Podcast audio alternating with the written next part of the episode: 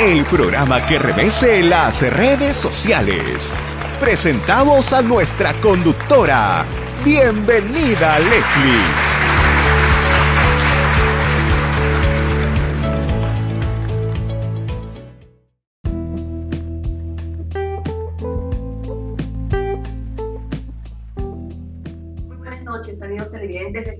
Leslie Yaca Ramírez en la dirección y conducción de Entérate con Leslie.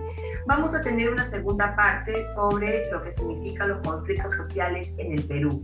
En el bloque anterior hemos conversado con el doctor Javier Aroca Medina, un experimentado abogado en temas de resolución de conflictos, de conflictos medioambientales y también ha trabajado en la presidencia del Consejo de Ministros, eh, habiendo sido un subsecretario de diálogo, ¿no?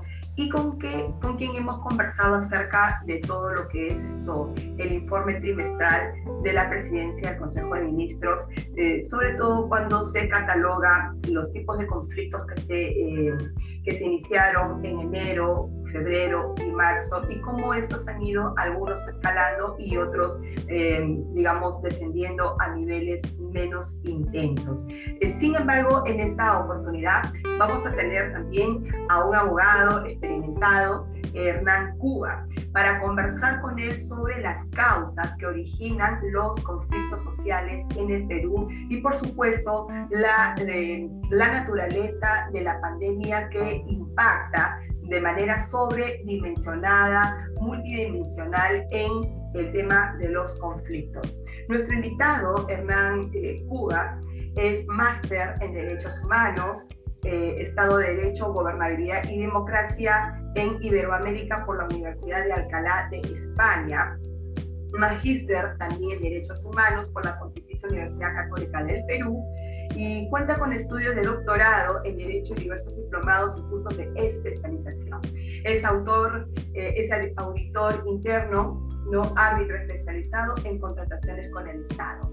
Una persona que tiene una amplia también experiencia en temas de conflictos sociales y con él vamos a tener eh, esto, el gusto de poderlo entrevistar en estos temas tan vitales, trascendentales para el Perú. Regresamos a la pausa comercial con Hernán Cuba y todo el tema sobre las causas que originan los conflictos sociales en el Perú.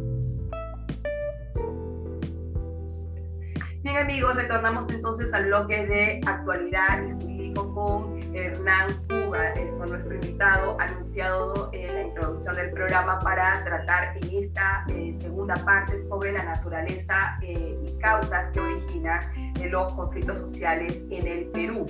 Muy bien, le vamos a dar la más cordial bienvenida a nuestro invitado Hernán. Muy buenas noches y muchísimas gracias por estar en este enlace con Internet de Leslie.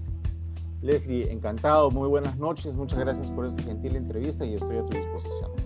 Hernán, eh, nosotros hemos tenido una primera parte de nuestra entrevista sobre conflictos sociales en donde hemos analizado con nuestro invitado eh, también el, informe trimestral de la presidencia del Consejo de Ministros y evidentemente eh, vemos pues de acuerdo a este informe trimestral de enero a marzo del 2021 vemos todo un país mapeado, ¿no? todo un país completo de conflictos sociales, lo único que se diferencia es que en algunos están en una situación crítica, otros están en una situación inminente, moderado o de baja intensidad, pero sigue siendo conflicto, sigue estando un latente, una situación por resolverse, lo cual eh, nos llama realmente una, una alerta ¿no? a todos nosotros para poder ver cómo y de qué manera nosotros podemos esto, enfrentar este, este tema de conflictos sociales. Pero vamos a tratar contigo es eh, la otra cara de la moneda de los conflictos. ¿Cómo, Hernán, eh, surgen los conflictos sociales? ¿Cuáles son las causas que han originado que en nuestro país tengamos conflictos sociales de gran intensidad y sobre todo que a la fecha eh, muchos de ellos no se hayan resuelto como realmente nosotros esperábamos. Esta es una primera impresión para ir a, yendo ya a un tema de fondo. Bueno, gracias Leslie por la pregunta. Yo creo que es importante reflexionar que somos un país vías de desarrollo. El Ministerio de Economía y Finanzas en el año 2019, eh, en el Plan Nacional de Competitividad, identificó que la brecha de infraestructura Es decir, lo que nos falta para que nosotros podamos decir que estamos al mismo nivel que los países de la OCDE, por ejemplo, es de más de 100 mil millones de dólares. 100 mil millones de dólares. O sea, si hoy quisiéramos estar igual que Suecia, necesitaríamos que tener una inversión hoy día de 100 mil millones de dólares. Entonces, ¿cuánto tiempo nos va a demorar en invertir 100 mil millones de dólares? Y cuando invirtamos esos 100 mil millones de dólares, estaremos al nivel de los países que hoy día tienen. Es decir, dentro de 20 años que continuaremos con esa diferencia entre lo que es un país en vías de desarrollo y un país desarrollado. Obviamente, si hay una comunidad, un distrito que no tiene posta médica, porque estamos en plena pandemia de COVID, no tiene hospital o el hospital ha sido mal construido porque está paralizado por un arbitraje, porque el expediente técnico estuvo mal hecho, porque la plata que vino del canon o de las regalías a la entidad pública fue mal administrada, obviamente esa obra no presta servicios, no garantiza derechos, obviamente se afectan los derechos, se genera una violencia. La causa de los conflictos es lo que algunos autores denominan la violencia estructural, la ausencia de infraestructura social, educación, salud, eh, vivienda, agua potable, saneamiento. Si no cerramos esas brechas, entonces ¿Cómo es posible que haya, voy a, no quiero nombrar una empresa en particular, pero cómo es posible que haya una unidad productiva que tiene internet, luz 24 horas al día, agua y saneamiento, una posta médica, y al costado hay una población que carece de estos servicios? Obviamente surgen eh, diferencias, surgen conflictos, surgen rivalidades. Otro ejemplo, eh, y que lo pongo siempre en clases, ¿no? Una madre de familia está cargando a su hija que está con pulmonía y tiene que caminar hacia la posta de salud más cercana. Ve una camioneta de una empresa minera que está viniendo, una 4x4 que tiene calefacción, en fin, que está ocupada solamente por dos personas. la camioneta puede pararse y recoger a la mamá para llevarla a la posta médica por normas de seguro, por normas de seguridad, por protocolos internos? Generalmente la respuesta es no. Los, el personal de la empresa no puede detenerse. Y entonces, cuando llega la madre de familia a esta posta, que ojalá esté abierta, ojalá tenga los insumos médicos, ojalá tenga el personal, fallece su hija. ¿A quién le va a echar la culpa esta madre de familia? ¿A la estructura del Estado? ¿sí? Pero también a la empresa, porque sus representantes, y, no sabemos si eran contratistas, empleados o no, no la acercaron. Entonces, esa brecha de infraestructura es la que genera los conflictos sociales. Y a eso hay que sumarle, por supuesto, como ya lo dijo la Defensoría del Pueblo allá por el año 2008, 2009, también hay actores que radicalizan su intervención buscando aprovechar su plataforma eh, política, personal o económica. también hay de ellos, ¿no? En toda manifestación, en todo eh, conflicto que es natural a nuestra convivencia como seres humanos, eh, también hay actores radicales que lo que buscan es generar réditos subrepticios, ajenos a la agenda de fondo. Y la tercera causa que yo podría identificar, perdóname Leslie, es que nos hemos acostumbrado a gestionar la crisis, a reunirnos, a firmar actas que tienen acuerdos, acuerdos que no se cumplen, que se traducen en promesas de transferencia de presupuesto que no llega o que se ejecuta mal, tarde o nunca, cambio de autoridades, nuevas mesas, nuevas actas y el círculo se repite. Entonces, tenemos tres causas uno hay que reconocer como país en subdesarrollo que necesita mejorar su inversión. No somos país de primer mundo para decir que ya tenemos todos los problemas satisfechos y por lo tanto podemos dar el siguiente paso en calidad en, en la industria extractiva, por ejemplo. Somos un país que tiene serias brechas sociales y por lo tanto necesitamos mejorar, pero también tenemos una crisis de gobernabilidad y política que también generan los conflictos sociales. Hernán, tú has escrito realmente con, mucho, mucha fluidez el, análisis de los conflictos sociales que tenemos en el Perú y mi pregunta iba en ese sentido, dos cosas. Eh, conversando con nuestro invitado anterior, por ejemplo, hablábamos justamente de un punto álgido que tú has tratado, el tema de que eh, la solución de los conflictos sociales no solo se limitan a las firmas de actas o promesas que muchas veces son incumplidas. Por eso es que eh, esto los conflictos sociales van en escala, ¿no? Empieza siendo algo que puede controlarse en, una primer, en un primer momento o en un contexto en particular, pero al, al ver que por parte de representantes del Estado no cumplen esta promesa, no cumplen el compromiso que ellos mismos asumieron, empieza a escalar, ¿no? Empieza a sobredimensionarse y es cuando comienza también a explosionar ya ¿no? otros factores en la cual puede salirse del control por parte del Estado.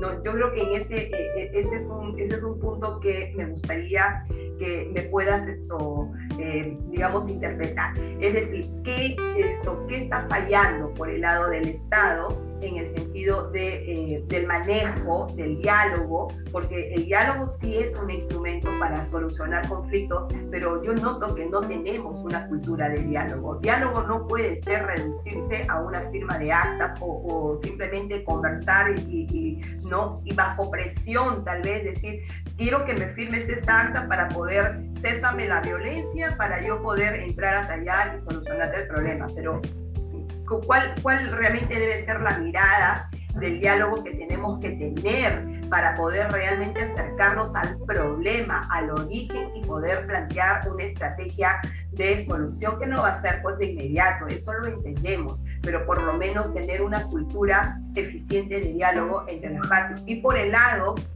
de las empresas también se quedan con su literalmente responsabilidad social o tenemos que ir más allá de una responsabilidad social y por el lado de la gente afectada que son las comunidades. Muchas veces eh, de pronto eh, se comentaba con el invitado también anterior que esto eh, hay poca sensibilidad comprensión de parte de quienes están al frente del Estado para conversar con las comunidades o con las personas que están siendo de alguna manera afectadas ¿no? por, eh, por las empresas ¿no? Esto, y eh, no son comprendidas en su idioma, en su dialecto, en su modo de comunicación. Entonces, me gustaría un poquito que por favor en estos tres puntos me puedas afianzar para ir ya a otros, a otros puntos que me parece eh, ya con el tema de pandemia, que, que tengo varias cosas que preguntar. Claro que sí.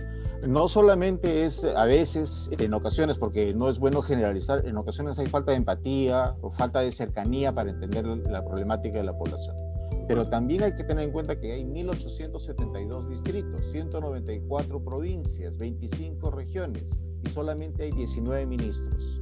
Y muchas veces hemos escuchado cómo en un distrito se genera un conflicto y que tiene que venir una comisión multisectorial encabezada por tal ministro. ¿Cómo hace ese ministro para partirse en 1.872 distritos, 194 provincias, 25 regiones? También hay un tema de, que se busca, lamentablemente, por estas, estos este, réditos, a veces no necesariamente transparentes, se busca el protagonismo de una mesa ministerial y eso también explica cómo ha evolucionado o ha ido cambiando, mejor dicho, la forma como PCM enfrenta los conflictos, ¿no? Entonces no es posible, hay que decir la verdad, no es posible que eh, vayan cuatro o cinco ministros a todas las mesas en todos los distritos. Eso no es posible. Y número dos, o sea, un sinceramiento, lo que hay nuevamente en la gestión del problema. En este sitio se convirtió en grave el conflicto, entonces ahí viaja en la comisión multiministerial. Y entonces el otro distrito dice, bueno, pues yo también quiero lo mismo. Entonces se repite el mismo círculo de violencia. O sea, si no se entiende que esa es una de los detonantes, entonces, eh, y eso requiere un cambio de manejo, vamos a seguir en este, en este tema. lo otro es sincerar los, los compromisos de las actas. Eh, ¿Cómo es posible que un distrito una localidad eh, pida que se construya una pista de aeropuerto si la población no tiene agua potable eh, todo el 24 horas al día, 7 días a la semana. Entonces, miren, señores, excelente su proyecto turístico o de para exportación, excelente, muy bien. Pero primero lo primero y segundo lo segundo. ¿Y qué es lo primero? Aterrizándonos un poquito a COVID. Oiga, hay que solucionar el problema de salud y el de saneamiento. Y después veremos el hospital o, veremos, este, no sé, pues la pista de aterrizaje o el estadio o el parque. No, primero atendamos eh, nuevamente lo básico. Lo básico es salud, educación, saneamiento y si no, y si no, no atendemos eso, este, vamos a seguir con estos, con estos problemas.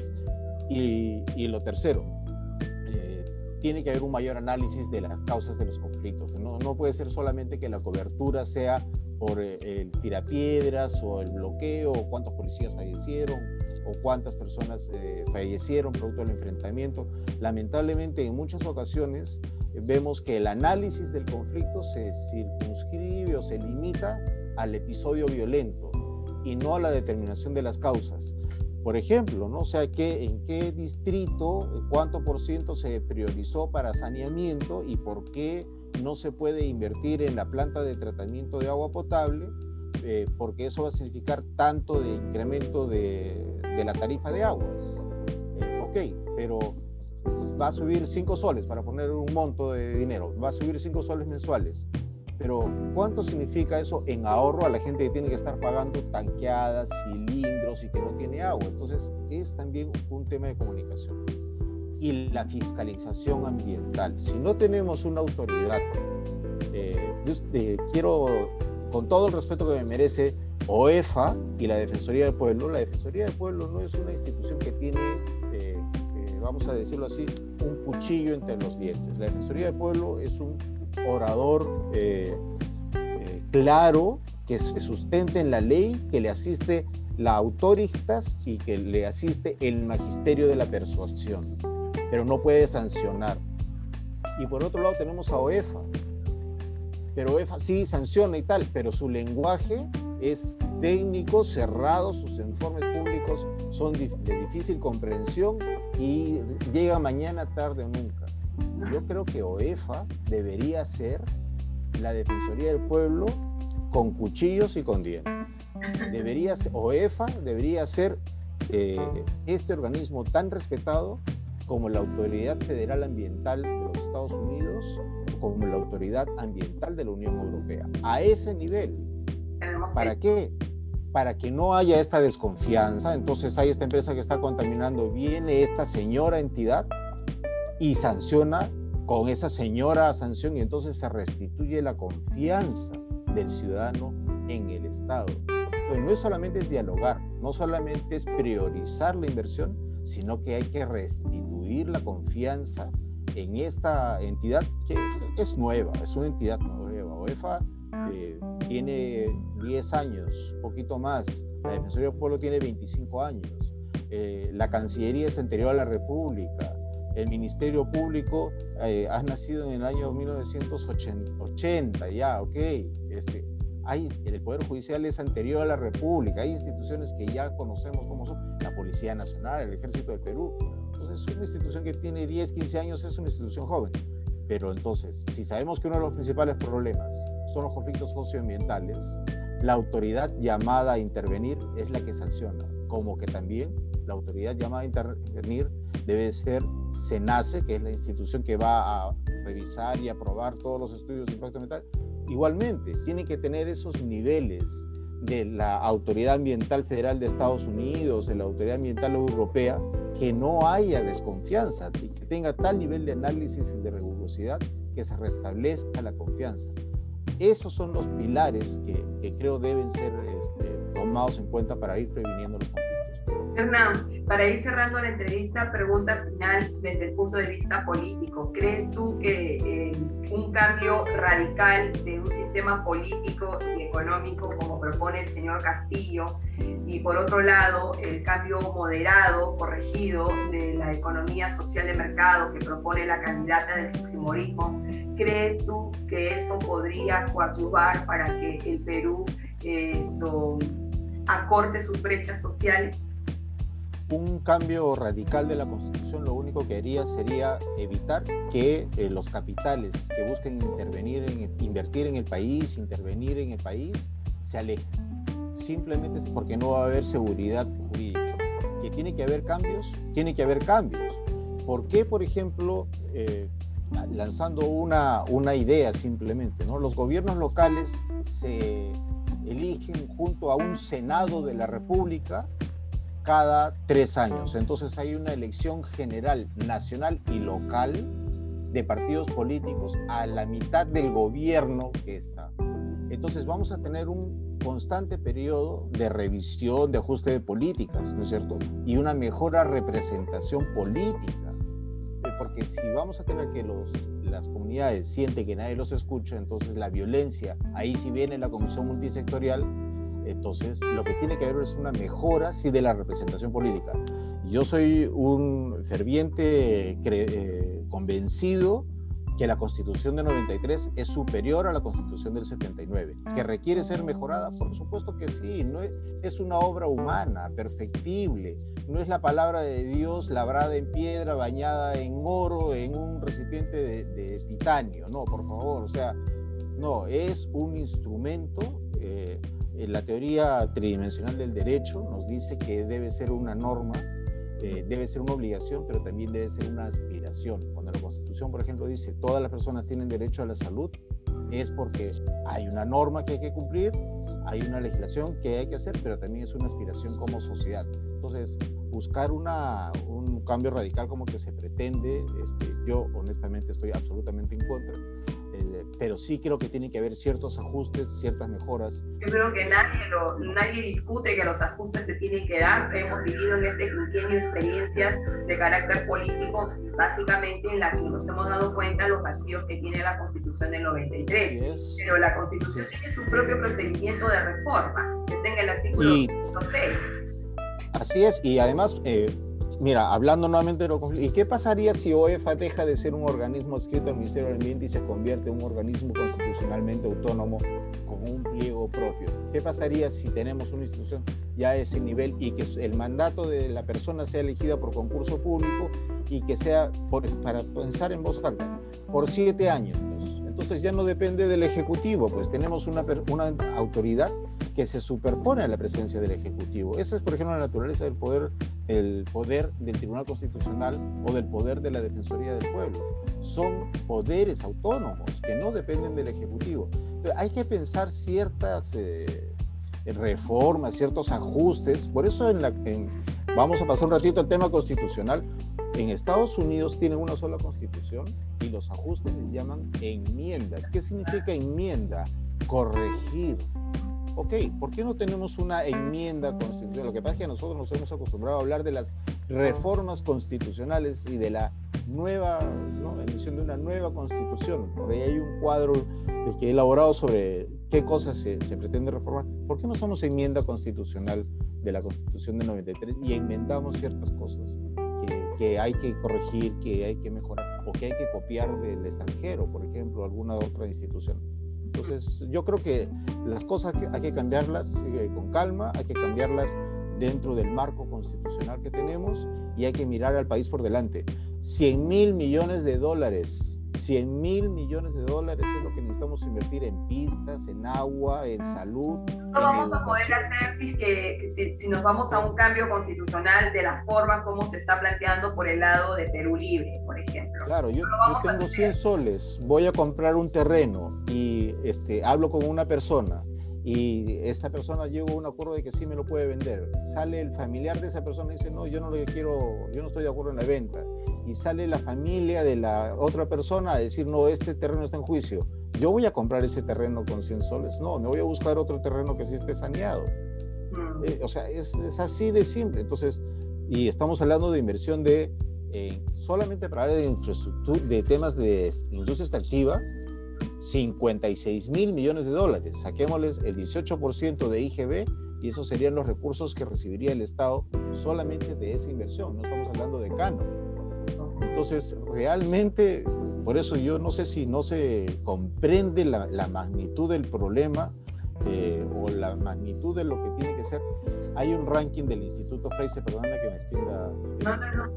El, el Perú compite con México, con Chile, con Canadá, con Brasil, para cuál es el país más atractivo eh, para las inversiones. Durante la última década, según el informe del Instituto Fraser, el país que ha atraído, que es más atractivo para las inversiones ha sido Chile. Solamente en el año 2016 el Perú superó a Chile. Hoy eh, Colombia y México nos han superado después de Chile en la atracción de, inversiones. Entonces, eh, nuevamente, eh, hay que pensar qué es lo que necesitamos para nuestro país, hay que hacer ajustes, pero también se necesita la reactivación económica, el empleo, porque hablando solamente de minería, pero también podríamos hablar de bionegocios, podríamos hablar de pesca, podríamos hablar de, agricultura, en fin, el país eh, no tiene una sola actividad, que ese también ese es el otro mito. Yo solamente quiero precisar que ya cerramos la entrevista contigo, esto, eh, Hernán, es que eh, lo riesgoso y peligroso que es en este contexto de pandemia, donde tú has señalado que tenemos que priorizar la reactivación económica e impulsar la inversión en el Perú ¿no? pero teniendo una, un contexto, por ejemplo, como se pretende, de un cambio de la constitución a través de una asamblea constituyente que no está, ¿no? Eh, que, no, está previsto en nuestra constitución y partamos de ahí también. ¿no? Entonces, es un contexto de pandemia que nos exige eh, focalizarnos en prioridades inmediatas. El cambio de constitución no es una, un cambio, no es una prioridad en estos momentos, no de la manera como se, como se pretende hacer por el lado de uno de los candidatos. Concuerdo contigo en que hay que hacer las enmiendas o los ajustes necesarios. La constitución prevé su propio procedimiento para reformarla o modificarla y podemos plantear el tema de enmiendas, pero no, no es una prioridad ¿no? Eh, esto, eh, eh, como el acto a seguir inmediatamente porque hay mucha gente que se muere de hambre, el tema de salud, muchas personas se han quedado desempleadas y piden a gritos crear condiciones de trabajo laborales para poder seguir manteniendo a sus familias. No toda la vida vamos a estar viviendo de bonos, no toda la vida vamos a estar eh, retirando nuestros aportes de, de la AFP, ¿no? En estos momentos probablemente sí lo necesiten, ¿no? Pero otros, eh, pero no siempre vamos a estar así, nos estamos condenando a un futuro incierto también. Entonces, por eso es que eh, quiero hacer esta aclaración, porque en realidad todos queremos, sabemos que la Constitución merece una, un cambio, por supuesto, pero hagámoslo con las etapas ¿no? que corresponden pero ahorita la prioridad tiene que ser inmediatamente cómo controlar la pandemia, cómo controlar la transmisión del virus, cómo controlar el tema de la vacunación que llegue a todos sin, sin excepción, ¿no? y sobre todo cómo reactivamos la parte económica, que es lo que pedimos a gritos en este país. Sumado, a los conflictos que tenemos sin resolver, imagínate todo lo que, lo que, lo que la pandemia ha venido a hacer en este, en este contexto para nosotros. Agudizamos conflictos existentes creamos otros conflictos ya de carácter más político, lo cual es mucho más delicado, porque si no se tiene una sostenibilidad en el gobierno, pues no se va a poder hacer absolutamente nada. Y además mejorar los eh, mecanismos de control para evitar la corrupción, porque, ok, ya, se reactiva el empleo, ya, ok, viene la inversión, ya, ok, se paga el canon, y el 10 o 15% del presupuesto se pierde en corrupción, o sea, eh, por eso es un paquete completo y este, decir eh, voy a romper eh, todo el sistema para crear algo nuevo en esta situación de urgencia es hasta irresponsable. El Tribunal Constitucional, porque además la reforma total de la Constitución no es la primera vez de lo que se habla, ¿no? El Tribunal Constitucional ha fijado claramente que convocar una asamblea constituyente o ese tipo de medidas es inconstitucional que lo que se tiene que hacer es respetar el procedimiento establecido en la Carta. Y lo que hay que hacer es eh, esas reformas no mirando el plazo inmediato. Eh, eh, soy un severo crítico de la reforma política, voy a decir algo políticamente incorrecto también. Cuando se hizo el referéndum y se prohibió la reelección de congresistas, se truncó el proyecto de representación política. La regidora distrital que luego se convierte en alcaldesa distrital, que luego se convierte en gobernadora regional, en congresista y se reelige y va a ser senadora y de repente presidenta, es una trayectoria política, pero para eso necesita reelección en el cargo, experiencia en la gestión pública. Si se prohíbe la reelección de alcaldes, se prohíbe la reelección de congresistas, se prohíbe la reelección de presidentes regionales o de gobernadores regionales, ¿cuál va a ser esa clase política, esos políticos duchos, conocedores, que van a venir a ayudar a resolver el problema? Entonces, eh, sí estoy de acuerdo en que no debe haber reelección presidencial porque la máxima autoridad, a esa sí hay que controlarla. Ese sí que no se, que no se reelige indefinidamente. Pero el resto de autoridades, por supuesto que sí. Y lo tercero, sí tenemos que mirar al país eh, hacia adelante y la, la reactivación económica debiera pasar por focalizar la inversión en esa infraestructura rápida y necesaria que tenemos en este momento salud y saneamiento. Y esos son decenas de miles de soles en obras de infraestructura de la pequeña posta en determinado distrito, del hospital en la capital de provincia o el tema de agua y saneamiento para las poblaciones que, por ejemplo, no lo tienen. O sea, esa es una, esa es una inversión de miles de millones de soles que va a generar empleo, que va a generar reactivación económica y que va a generar ingresos para que el Estado pueda atender la emergencia. El Estado no tiene dinero, lo que hace es administrar el dinero que los contribuyentes pagamos, sino que parece que hay personas que piensan que el, Estado tiene un cofre donde hay plata que no se acaba nunca y entonces de ahí se saca, se saca y se saca sin generar riqueza. Ahí vamos a entrar en otro serio cuestionamiento también a los modelos políticos. Yo sí creo en atraer la inversión responsable, respetuosa del medio ambiente, en un contexto que tenga seguridad jurídica. ¿no? así es. Tenga seguridad jurídica. Si yo no le compro la puerta al, al carpintero, yo no, le compro la, eh, una puerta de, de, mi departamento carpintero que está borracho, que no entrega los trabajos, que cambia de local. No, no, no. Yo voy a una persona que me dice, sí, señor, está bien, miren, es más, ni siquiera me dé el adelanto tal fecha, pero usted me firma este contrato. ¿no? Exacto. Muchísimas gracias. Es garantía, seguridad jurídica es eso. Muchísimas gracias. Muchas gracias y queda al pendiente para cualquier otra oportunidad. No, muchísimas gracias. Ha sido con nosotros Hernán Cuba hablando sobre el tema de la naturaleza y causas de los conflictos sociales. Muchísimas gracias. Regresamos en Muchas gracias. Buenas noches.